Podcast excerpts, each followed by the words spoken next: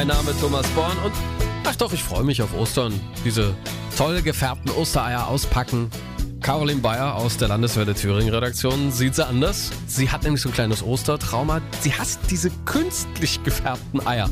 Deswegen hat sie den großen Test gemacht. Eier färben mit natürlichen Zutaten. Caroline, jetzt hier bei mir im Studio. Was hast du denn alles verwendet?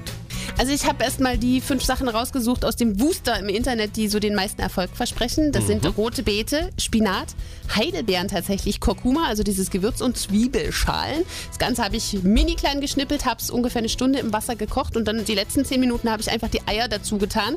Ich finde, es war kein großer Aufwand. Nee, muss ich jetzt sagen, auch aus Sicht eines Mannes durchaus empfehlenswert von der Zeit her. Was ist dein Fazit zu den Farben? Licht und Schatten, Okay. würde ich sagen. Also richtig, richtig gut funktionieren Zwiebelschalen. Haben wir zu Hause mein Leben lang gemacht. Die sind so zwischen orange und richtig dunkelbraun. Die Farbe nimmt ganz prima an. Überrascht haben mich tatsächlich Heidelbeeren. Also der Sud sah so ein bisschen wässrig aus. Aber die Eier sind so, ich würde sagen, lila bis blaugrau geworden immerhin. Was gar nicht funktioniert hat, ist Spinat. Also den können wir dann doch lieber zum Ei essen. Das macht, glaube ich, keinen Sinn, damit zu färben.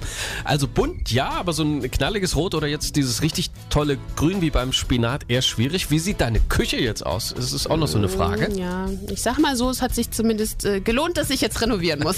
Es geht also wirklich, auch wenn es zu Hause ein bisschen äh, hinterher bescheiden, sagen wir es mal so, aussieht.